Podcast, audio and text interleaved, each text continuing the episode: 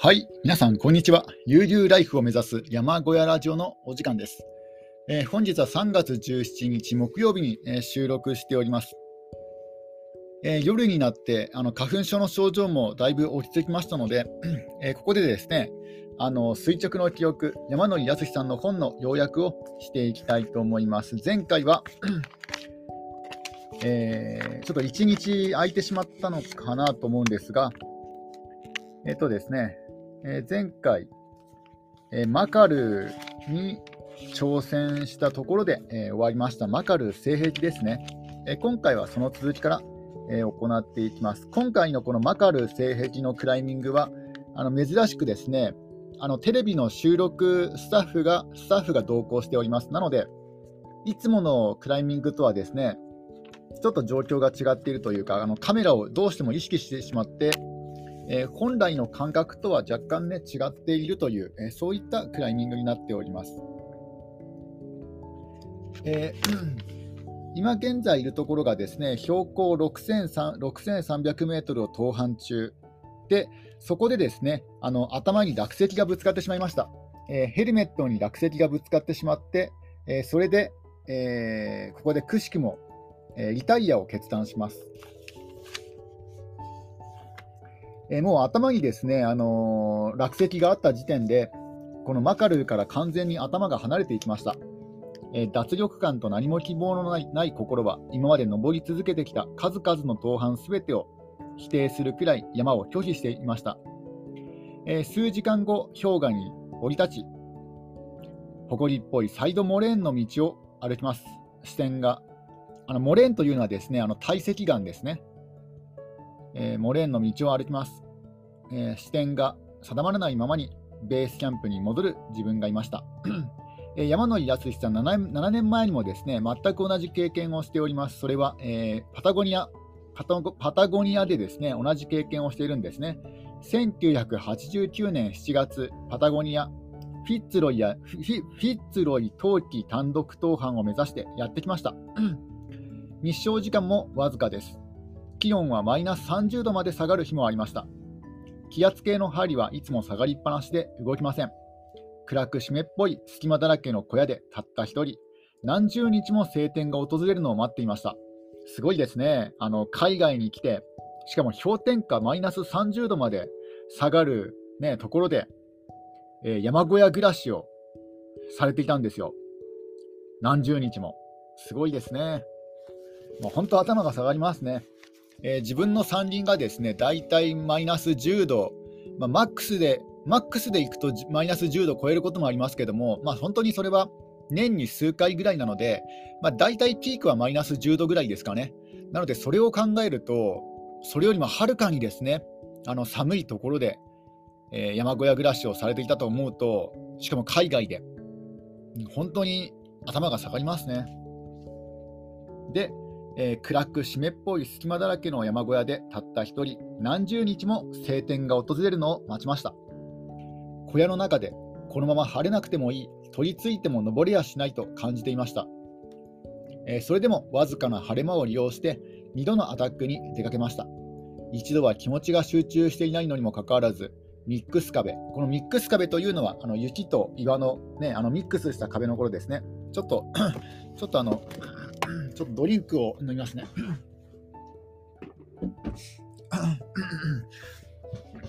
まあやっぱりあの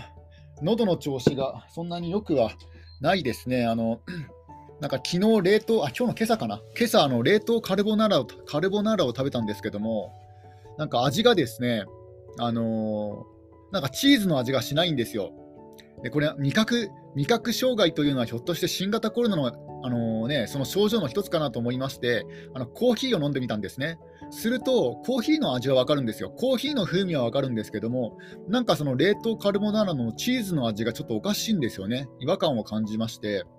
ただ、あの、味そのもの、あのしょっぱいとかね、そういう味覚はあったので、まあ多分コロナってことはないだろうなと思うんですけども、なぜかチーズの風味がしなかったんですよね、カルボナーラだったのに。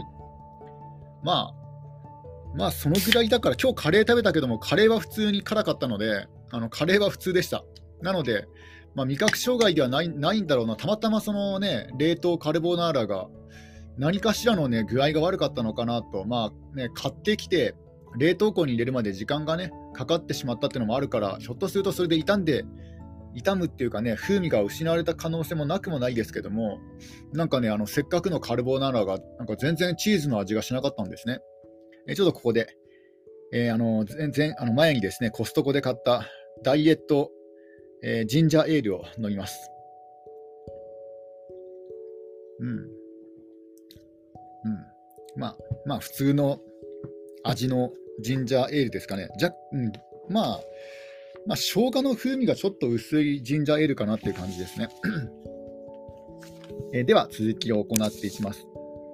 その岩と雪のミックス壁を登って、イタリアンコルを越え、南西岩稜に取り付き、目も荒く、グレードも高いクラックを10ピッチほど登りました。やはり甘くはなかったようです。突然訪れたジェット気流のような風が山野康さんを吹き飛ばすばかりで、ロープも真ん中で凍りつき、必死で退却しました。小屋まで3時間ほど手前、再び天候は回復に向かい、気圧計も急上昇、今度こそ晴天期間に入ったのが分かりました。今から戻れば頂上に立てるかもしれない。でも、えー、山野井康さんは、えー、そうはしませんでした。太陽の光が当たり、キラキラした雪原のど真ん中でクソッとね、何度も叫びました。この悔しさは天候に対して出たものではなくて、あの山にね、戻れない自分自身に対して、えー、叫んだことでした。えー、山野康さん、ね、登ろうとあ戻ろうと思えば戻れたんですが、もう気持ち的に折れてしまって戻れなかったんですね。えー、マカルーの大敗あ、マカルーの敗退はとてもよく似ていたと。唯一違うのは、フィッツロイでは翌年鍛え直して盗犯に成功してるんですね。だから1年後にはリベンジに成功してるんですが、マカルーは、えー、完全に山の困難度と自分の、えー、技術の測り方を間違えただけに、しばらくは挑戦できないくらい打ちのめされました。だからあのフィッツロイの時は、でもすごいですよね。あの何十日も山小屋でその晴れるのを待って、ようやく登ったのに、なおかつそこで戻らないっていうね、そういう決断を下せるのもすごいですよね、登山家として。なんか、自分なんかはね、あのもう何十日も小屋で晴れの間を待ったんだから、多少悪天候でもね、あなんか戻るのもったいないから行っちゃおうとかね、そういうふうに思思っちゃいがちなんですけども、ここでね、引き返せるところ、その決断を下せるところがすごいですよね。むしろね、決断、あの下山の決断がこそなんか英断な気がしますね。その判断、判断力、さすがだなと、えー、思います。で、えー、この、えー、ね、あのマカルーでは、え途中で、え下山となります。えテレビカメラマンはあの下山の時の、え山野康さんを撮影しています。えテレビ局のですねスタッフの目には、え山野康さんへの落胆と同情が混じっていたのを山野康さんは見逃すことができなかったようですね。まあ、そんな感じで、ちょっとこれは、え、痛い教訓になってしまいました。えー、山野井康さん、常に山からの警告は大切にしなければならないと、えー、そう伝えております。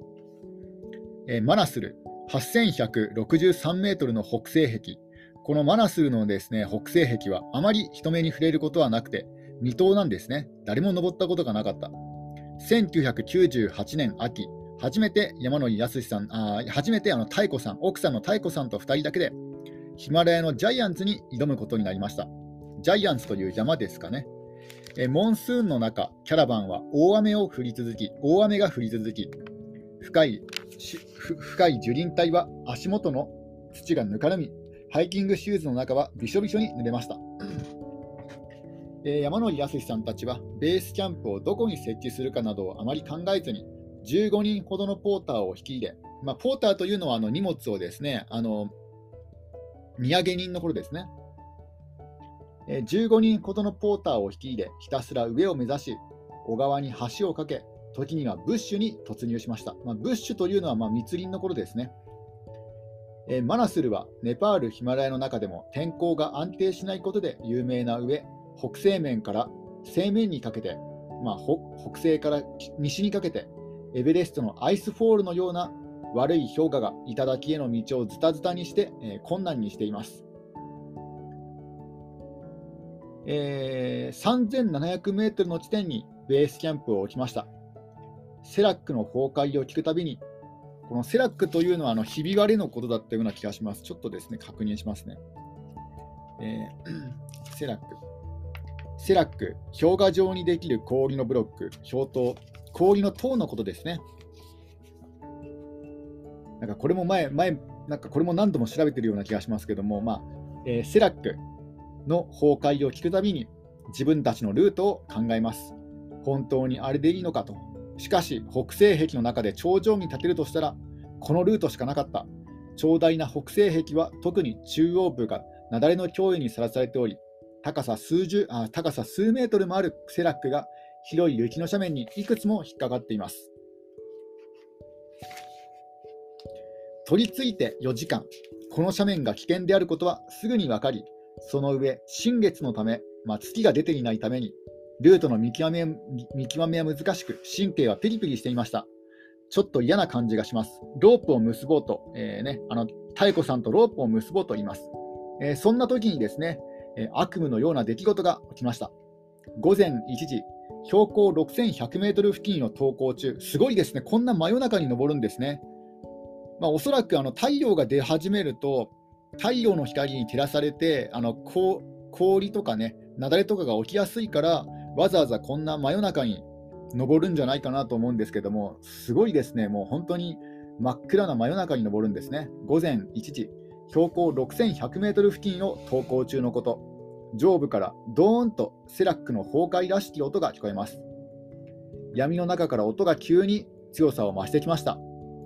逃げるのは不可能と感じた山野康さんは、妙子さんに構えろとそれだけを叫び、自分もアイスバイルを雪面に叩き込みます。その1、2, 秒後、凄まじい力を持った雪と氷塊が体に当たった瞬間、山野康さんは吹き飛ばされました。ぐちゃぐちゃに揉まれながら巨大なセラックを2度飛び越え、空中も飛びました。衝撃はなく、ただ右足首がひねるのを感じました。上下左右も分からず、まるで激流に飲み込まれたようで、雪崩の力に抵抗することは全く不可能だったんですね。雪崩が起きたんですね。こんな真夜中にも雪崩が起きてしまうんですね。体が止まったと気がついたときは、コンクリートのような雪と氷が全身を覆い、腕、足、頭、いずれも動かすことのできない闇だった。生き埋めになった自分の体がどのような姿勢でどのくらい雪面にある雪面の下にあるのかどんなに体に力を入れても動かなかった。顔の前にあるわずかに動く中指で口の前にエアポケットを作るが、え喉の奥に氷が詰まっていて、すでに呼吸困難に陥っていました。あ、これ聞いたことありますね。なんか雪崩が来るって分かったときは、なんか指をですね、あの口の前に置いておくといいらしいんですね。なぜかというと、なんか雪崩が起きた、雪崩に巻き込まれたときに、あの息が詰まらずにこう空気をですね、あのね、あの口の中に雪が入ったりとかするとあの息ができなくなってしまいますので口の前にですね手を置いた置いておくとそれだけで多少の、ね、呼吸の余裕ができますのでだから雪崩が来たっていう時はあの口の前に手を置いておくといいらしいです。あまあ、これあの YouTube だからねあのちゃんとした専門家から聞いたわけじゃないんですけども一応 YouTube の情報ではなんかそんな感じでした。えでえ、数分後、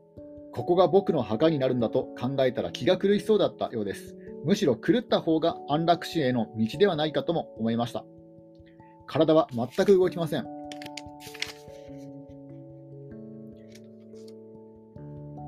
で、後にですね、あのこれがあの山野井康さん側から見た時の体験談なんですが、えー、後に、えー、奥さんの妙子さんが書いた記録が、えー、残っております。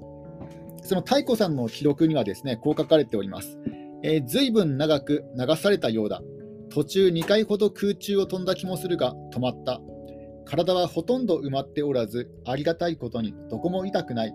私の両手のピッケル、アイスバイル、背中のザック、そして頭につけているヘッドランプ、何も失っていない。やすしはどこだろう、まあ、このやすし、まああのね、山野やすしさんのことですね。やすし、やすし、何度も繰り返すが答えはない。真っ暗な中、ヘッドランプの光だけを頼りにロープをたぐっていくが、すぐに雪の中に埋もれ、ビクッとも動かなくなってしまった。やすしを呼ぶ声が次第に大きくなり、焦り始めた頃、わずかに声が聞こえた。太鼓、太鼓、助けてくれ。声に近づいていく。ここだ。ピッケルで掘り出す。30センチくらい掘ると指のさ頭の先が見えた。ピッケルを捨て手で掘るが、グローブが邪魔になり、すぐ素手になってどんどん掘る。手の感覚がなくなっていることや、次に来るかもしれない雪崩のことは気にな気にしてはいられなかいられない。心臓がバクバクする。荒い呼吸のために胸が痛くなってくるが、休むことはできない。時間にして5分くらい経っただろうか。やっとやすしの顔を掘り出せた頃には、私は死にそうなくらい苦しくて、口も聞けないほどだった。やすしは本当に死の寸前まで行っていた。とね、あの奥さんの太子さんの記録に、えー、こう書かれております。なだなだれにね、なだれに遭ってしまって、結構深くですね、山野康さんが埋もれていたんですね。それを、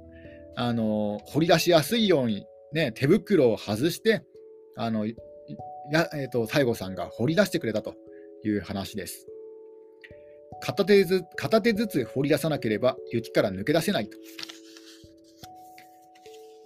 えー、雪崩で一緒に吹き飛ばされながら、えー、太子さんはそれほど埋まらず、ピッケルもヘッドランプも失っていませんでした。それに、雪崩に雪崩に巻き込まれる15分前にロープを結び合っていたおかげで、山野井康さんが埋まっている場所が特定できました。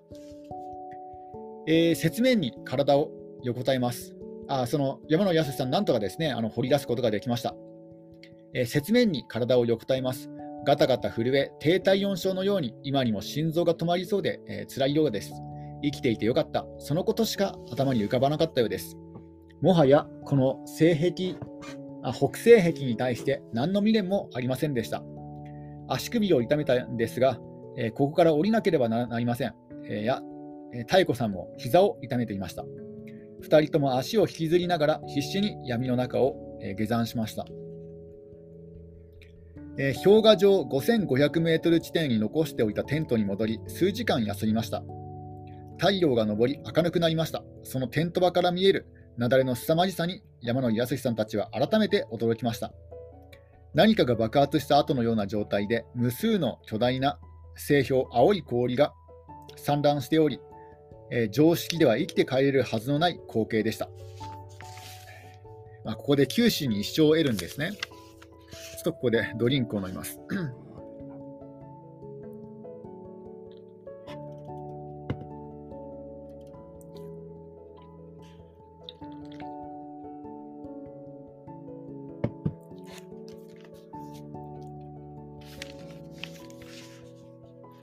えー、ベースキャンプ出発前、たまたま16年前のチョゴリ、まあ、このチョゴリというのは K2 の別名なんですが、まあ、世界で2番目に高い山 K2 の別名チョゴリ、えー、たまたま16年前のチョゴリ北陵登山隊のレポートを見ていました。そこには15人の名前が出ているんですが、そのうちこれまでに7人の人間が、えー、山で死んでいます。だからね、過去に K2 に K2 に登った15人のうち、そのうちの7人も山で死んでるんですね。世界に名を馳せたクライマーたちの半分近くが山の中で何らかの死を迎えている現現状についても知っていました。しかし、マナスルでの事故は話が違います。えー、あれはですね、自殺行為に等しかったとあの思い返しておりますね。マナスル北西壁を見た瞬間にやめればよかったとえー、2人で300万円近く使ってしまったので、少しは登らなくては登登らなくてはと思ったことは事実だし、何よりも未踏の巨峰に対する汚い野心が、えー、山野井康さんを上にの上に向け登らせてしまったと、えー、思い返してますね。マナスルが山野井康さんたちを痛めつけようとしたのではなくて、山野井康さんたちがミスを犯しただけなんだと、えーね、思っております。えー、死はクライミングに失敗することよりもずっと敗北なのだ。クライマーの生死は大自然が決定するのではなく、クライマー自身が決めているのだとだと肝に、えー、命じております。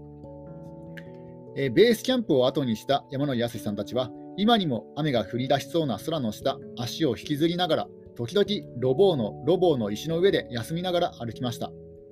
左足首は軽く腫れ上がり、テーピングも8リレンばかりになりました。深い竹や竹やぶを突き進みますが、右足先は一定の方向を向いてくれず、激痛が走ります。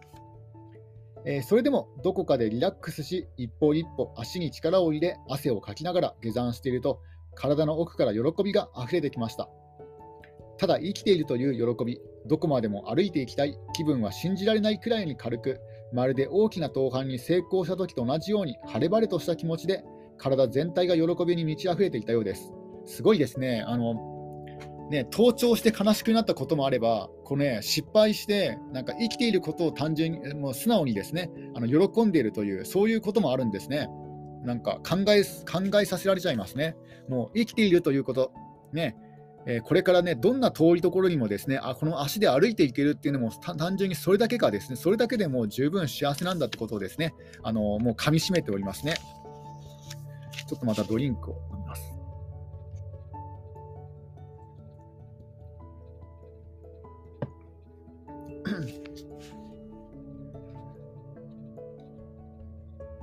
えー、時にはな時には何分も休み、えー、下山下山というかね、あの帰路についています。帰路につきます。えー、下山する頃にはたくさん実っていると村人に、え言われていたリンゴがあるんですね。でそのリンゴのことを思い考えました。えー、森を抜けると、えー、鮮やかなピンク色をしたそば畑が見えました。これほど花を美しいと思ったことがこれまでの人生であっただろうか。座り込んで花を一つ一つよく見ると小さな昆虫が歩き回ったり飛んだりしていました。意味など考えずに懸命に生きている。なぜだかわからないけれど嬉しく感じ、僕は再び立ち上がると足を引きずりながら歩き始めたようです。すごいですね。なんかもう本当になんか生死に、九死に一生を得ると、こう、ただの自然が全く別の景色のように見えるんですね。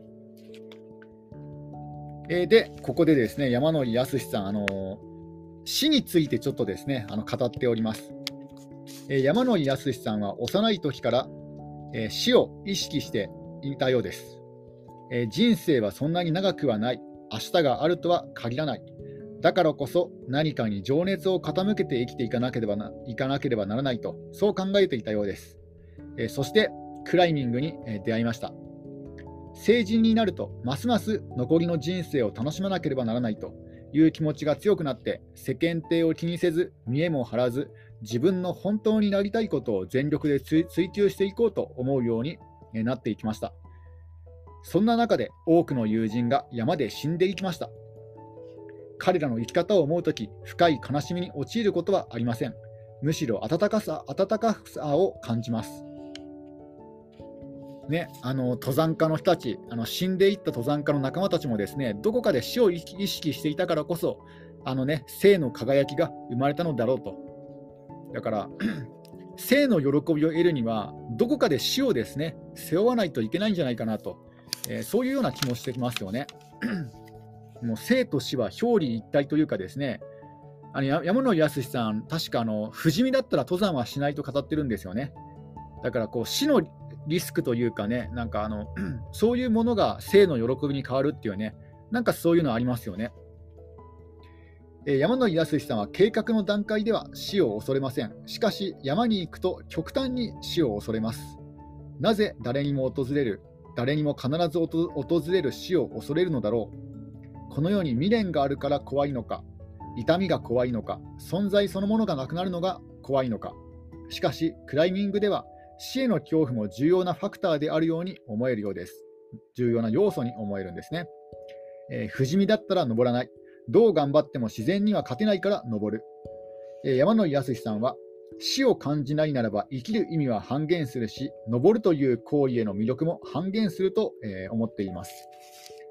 いつの日か山野井康さんは山で死ぬかもしれない。死ぬ直前、山野井康さんは決して悔やむことはないと語っております。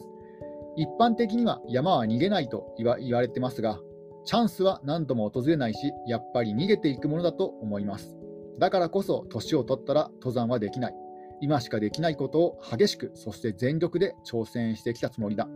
仮に山野康さんが山でどんな悲惨な死に方をしても決して悲しんでほしくはないし、また非難してもらいたくもない。登山家は山で死んではいけないような風潮はあるが、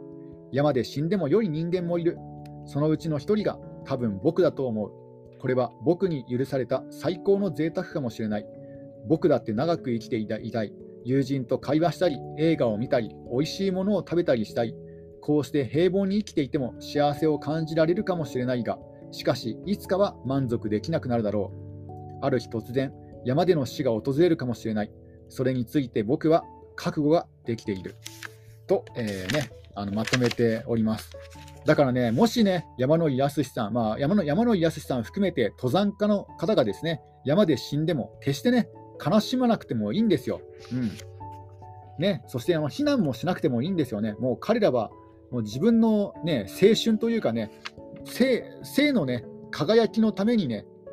そうなったと思って、むしろ生きたと思えばね、そう考えれば、全然悲しくもないし、ね、むしろ誇り、誇りに思うのもちょっと違うか、まあ、むしろですね、まあ、温かい目であの見つめ、みあたあたえー、ね、見守見守ろうっていうね、そういう感覚でいいんじゃないかなと、えー、思えてきます。ちょっとここで、えー、ドリンクを飲みますね。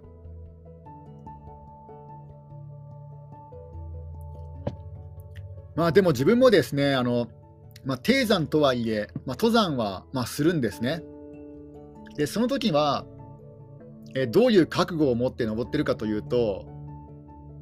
うーん、死までは考え考えてないです。あの低山なので、あくまで死ぬことまでは考えてないですけども、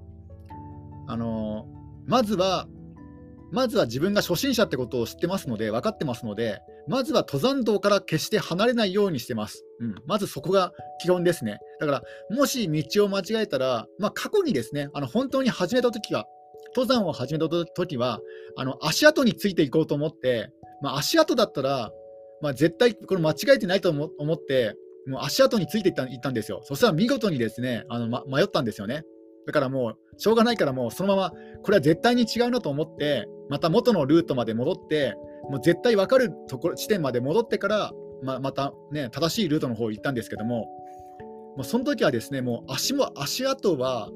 足跡をたどれば完全に正しいと思っていたので、それはもう完全な失敗でした。うん、だからもうそれ以来は、足跡は絶対じゃないなと思いましたね。うん、だから足跡についていくのは、ちょこれ危険行為だなと思いましたね。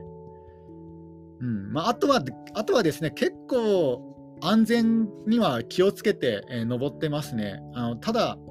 下山がちょっと心配ですね。あの自分の場合、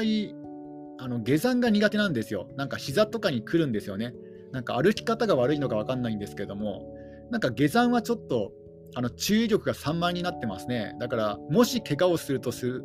もし自分が怪我をするとすると、まあ、下山中かなとね、思っちゃいますね。えー、で、えー、山野井康さん。えー、次の、